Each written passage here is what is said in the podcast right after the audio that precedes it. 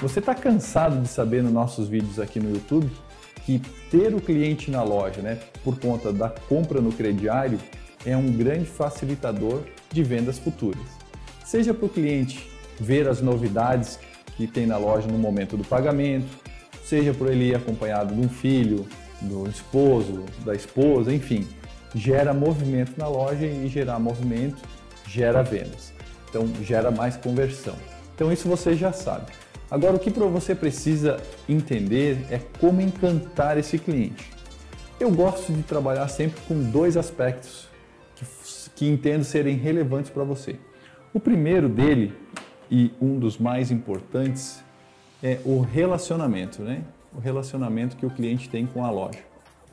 Isso você faz via redes sociais e faz no tete a tete ali também, né? O cliente dentro da loja é algo que ajuda.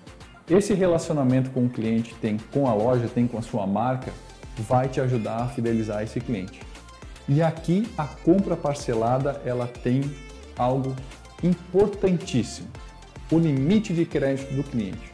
O cliente precisa saber que ele é valorizado pelo relacionamento de vendedor-consumidor, mas também de loja para consumidor. E quando a gente está falando da loja, a gente está falando do limite do cliente. Então o cliente precisa saber o limite. Eu já ouvi de alguns lojistas falarem aqui para a gente o seguinte: Olha, tem cliente na minha loja que enquanto ele não vê bater o, o teto do limite, ele não para de comprar. Por quê? Porque a loja comunica muita, muito bem essa questão do limite. Então é importante você criar estratégias com os seus vendedores, até mesmo com o pessoal do caixa, a identificar o limite de crédito, a explicar, aliás, para o cliente, né, comunicar para ele o limite de crédito que ele tem para comprar na loja.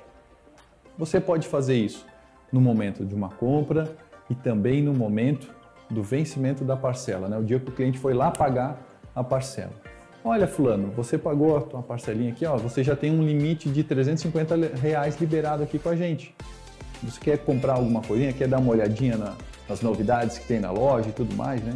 O Hermelino Espíndola fala muito sobre isso nos vídeos dele. E vale a pena vocês criarem esse tipo de rotina dentro da operação da loja de vocês.